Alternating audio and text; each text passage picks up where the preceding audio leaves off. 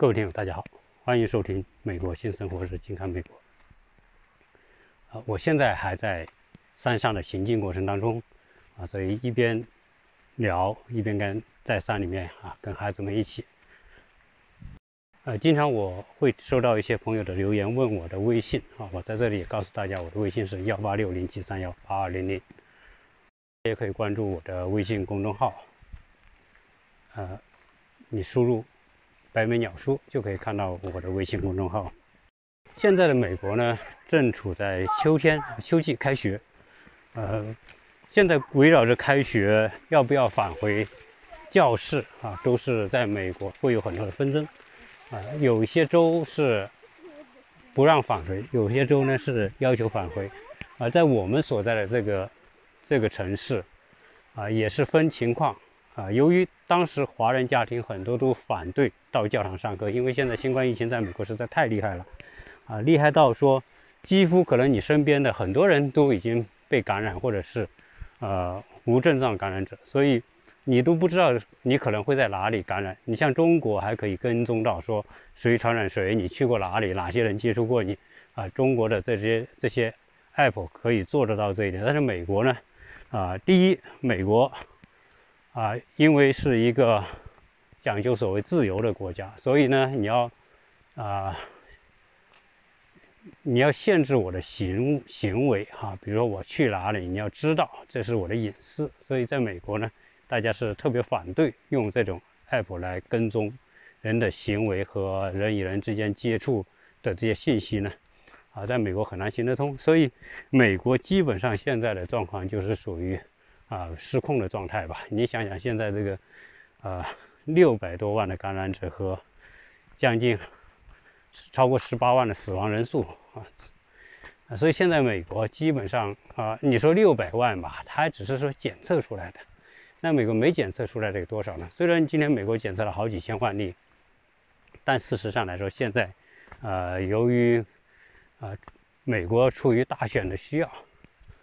它减少检测的人数，减少检测，那自然自然感染的人数就就减少了嘛，啊，但是死亡人数不会减少。关于死亡人数呢，现在 CDC 又出了一个新的很奇葩的说法，说现在美国才死九千多人，对吧？啊，我们新冠疫情才死九千多人，其他的都是其他病死的，啊，为啥 CDC 要说这个？那那那过去他可不这么说，所以很多人认为这是 CDC 啊，出于啊被。呃，白宫的这种压力吧，所以呢，他改变说法，啊，来弱化和啊减少这个新冠疫情感染到造成的这种危害程度。因为现在大选嘛，所以这就是在任总统和在野总统的这个区别。在任总统所有的政府机构都是他控制的，所以你说美国总统选举这种民主啊是有多大的公平性？有时候你很难讲。你今天看到美国，美国的在任总统，他可以做很多东西，都是违反美国法律的。比如说，在白宫开啊总统提名大会，那你要知道，在白宫开这个，白宫是全美国人民的公共资源。对于共和党的提名大会，在美国媒体掀起了很多人的这种不满啊，你你你是一种啊用政府资源来做个人事情的一种。违法行为，所以现在美国关于新冠疫情啊，啊，大家已经麻木了。从最初我们做做做节目，关于讲新冠疫情的时候，一开始啊，美国爆发之后，十万、二十万、五十万、一百万、两百万，啊，每到这样一个啊关口的时候，大家都会放大标题来做。但现在大家都不说了。美国的疾病专家的预计啊，通过模型推演，到明年的年初，美国的死亡人数因新冠疫情将达到三十万啊。但 CDC 说，我因为新冠疫情只死了九千多人啊，其他的死亡都是其他的病，都不是新冠疫情啊。那所以啊，这些东西你会发现，美国社会特别好玩。嗯，美国不是特别讲啊透明的一个社会嘛？在美国，很多的东西啊，啊，这次疫情可以说美国社会的很多的问题都暴露出来。美国的民主制度被称为是典范啊，这一点来说呢，好像啊很多人都是这么看的啊，但是美国的这种制度，有时候我个人觉得是对君子不对小人的。当一个中规中矩的、比较遵守规矩的总统在台上的时候呢，啊，美国的制度看起来真的很好。但是当一个不中规中矩的人成了总统之后呢，你发现这些制度都约束不了他，像我们国内人的家里装的防盗网一样，那防盗网这对君子不对小人的。现在美国的 CDC 哈说准备美国要推出这个率先推出疫苗啊，这个时间点就是在十一月三号啊。以目前的情况来看，美国在十一月三号之前一定会推出疫苗，这个。这个疫苗推出倒不是因为说它疫苗真的成熟了而推出，而是因为竞选的需要。因为只有在十一月三号之前推出疫苗，那么在任的总统就能够得到加分啊。因为实际上我们看到这个，呃，美国的两位候选人他们的距离越来越小。为了加快疫苗的推出，美国的 CDC 甚至要改变。过去多少年以来所形成的这种规定，啊，任何一个疫苗的推出必须经过三期实验啊，从动物到人体，人体分成三期，啊，现在美国呢，可能因为你看到十一月三号也才不到两个月了，一个多月，啊，现在美国在做第二期，那第三期来不来得及做呢？啊，从现在的时间来看，第三期很可能就来不及做。来不及做一个整体完整的第三期的这种试验，那么这个疫苗就要推出。所以现在在美国，啊，很多人说，即便疫苗推出，我也不敢打，啊，因为你没有经经过哈完整的这种实验数据的分析，它安不安全，现在大家都不知道。好，所以现在的情况是，疫苗一定会在十一月三号推出啊，但是呢，很多人。不敢去打，啊，大家会说很多其他国家，我们中国不也出了嘛？对中国疫苗动手早啊，呃，而且这个中国在疫苗这一块呢，大家会知道这个，呃，很多时候中国政府做事，在这次疫情当中呢，我们还是可以看得到，就是说他是不会说啊啊为了某一个。政治目的去做一个事情，在中国不存在，不需要，没有这个动机，啊，所以中国一定会，啊，非常完整的按照这种实验的程序来做，啊，再加上中国的疫情，那比美国那要好的太多了哈，基本上中国大部分地方疫情都已经控制了，而且各方面生活，啊，生产都恢复正常了，中国不着急，啊，所以中国没有这种需求，因此中国推出的疫苗。如果说中国说正式这个疫苗可以推出，那我觉得中国的可信度一定比美国高。过往呢都是很崇尚美国，说美国很多东西都很先进啊，美国的医疗水平、科技很发达。对医疗的科研水平的发达，这是不可否认的。但是呢，大家看到，实际上啊，在政治面前，很多的规矩都是可以突破的啊，所以在规矩被突破之后。它不再按部就班的那种按照那种要求来做的时候，你就会发现，它的很多东西的可信度就会下降。所以，啊，美国的疫苗推出可能会出现几个结果。第一个，这个疫苗呢真的有效。那如果疫苗真的有效，那当然是最好了。那所以那那董王一定是就是特别会大吹特吹，对吧？啊，那我多牛逼，对吧？我我我们敢来干。干了这个最最最格力的事情，最最伟大的事情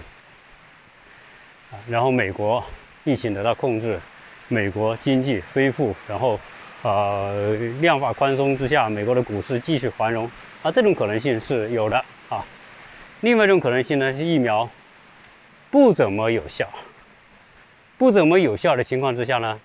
那就变成说它是一个心理影响。我我注射了疫苗，注了之后呢，我认为我有免疫能力了。因此，我就放开大胆的去干很多事情，但是没发现这个疫苗可能它有效性呢，并不是百分之百，有可能百分之三十，可能百分之五十，百分之七十。如果是只是这种有效性的情况之下，很多人注射了之后，他还会被感染疫苗，而被感染这个新冠疫情。那么这种情况之下，可能会导致疫情进一步扩散，啊，因为它只是对一部分有人有效嘛，啊，另外一种可能性是什么呢？就是说这个疫苗本身它就有问题。啊，因为疫苗它是有诱发，它本身疫苗里面就有新冠病毒，只是它量少，啊，但是呢，由于它疫苗，假如说你疫苗真的没有达到那种严格的要求的话，有可能它变成一个主动传染的一种模式。所以对于现在的这种情况呢，啊，什么可能性都有。现在学校开学之后呢，我们看到一个情况是。很多的大学一开学之后出现大面积的感染，就我们周边的这些学校，有的好几百人感染，啊，在全美国爆出来的几百人感染的情况很多，一感染之后大量都隔离。呃，这边的很多中学也出现了感染的情况，所以，呃，大家还是有点人心惶惶啊。现在，呃，美国的这种感染人数和统计的数据已经变得不可信了啊，原因是因为它。减少了检测的这个数量嘛，规模，我我原来一天检测好几十万、上百万，现在我选择性的检测，甚至出现说，呃，你认为你没有跟啊感染者接触，你都可以不用去检测。在啊，全世界都准备在看美国大选的最后的结果，这个最后结果可能会。啊，对世界产生巨大的影响，看是谁当选，是现任总统连任呢，还是啊民主党的总统能够获胜呢？啊，这个结果啊，不管是哪一个结果，对美国的影响都是巨大的。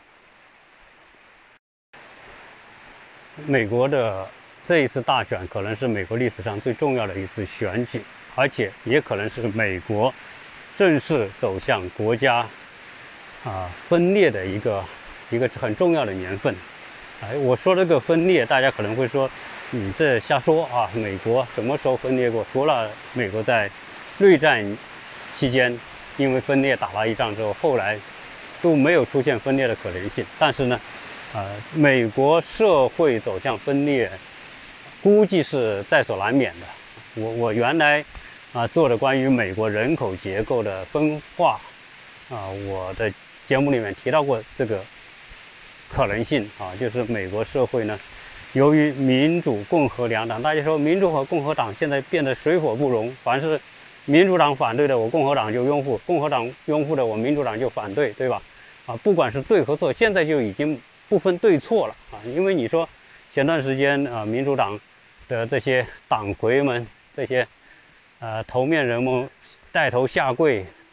啊，对黑名贵运动这种下跪行为，那那你说黑命贵里面，不全是对的吧？很多以黑命贵运动为名进行打砸抢的情况，啊，很多吧。所以现在的这个美国呢，啊，很难分对错，很难用正义或者是道德标准或者价值观去衡量它。如果用用正确与错误来衡量，已经不太适合美国当下的局势。因为啊，衡量行为的一切的啊关键是利益，利益诉求在哪里啊？我我为了达到某个利益目标啊，那那什么东西都可以做，呃，可以撒谎啊，可以欺骗啊，可以啊，利用国家权力来来谋求私人利益啊，而且这是非常。直截了当的、很明显的。如果这一次民主党失败了，那结果下一次民主党啊很可能会取得胜利，因为美国社会的民意基础啊，它已经分裂成两个对立的、完全对立的群体啊。美国民主党代表美国的中下阶层和少数族裔。所以才会看到，在黑命贵运动里面，民主党对力挺黑人运动，然后啊，川普呢是强硬的采取军队镇压的对策。关于美国社会最终走向分裂，我在过去节目里面呢，